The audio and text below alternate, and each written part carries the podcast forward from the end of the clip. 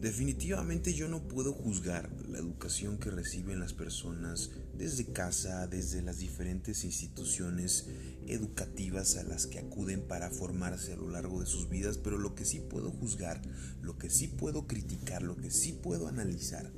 es este proceso que yo particularmente viví y puedo decir que a lo largo de toda mi vida, en los diferentes niveles, en las diferentes etapas, el valor del respeto ha estado ahí presente. ¿Y por qué hablo particularmente de este caso, de este tema del valor del respeto? Bueno, porque parece que hoy en día las estadísticas, las mediciones que se hacen en nuestro país arrojan datos y resultados alarmantes en torno a la convivencia, a la paz, al tema de la calidad ciudadana, la seguridad la percepción de las instituciones, etc.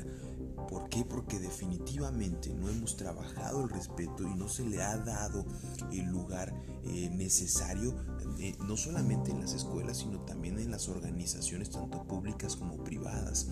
El sector gobierno, las instituciones tienen que fomentar el respeto a las diferentes opiniones y las formas de pensar. Tienen que trabajar el tema de la inclusión y la apertura a las personas sin importar su contexto. Tenemos que ser más flexibles al cambio, siendo atentos y siendo comprometidos de manera social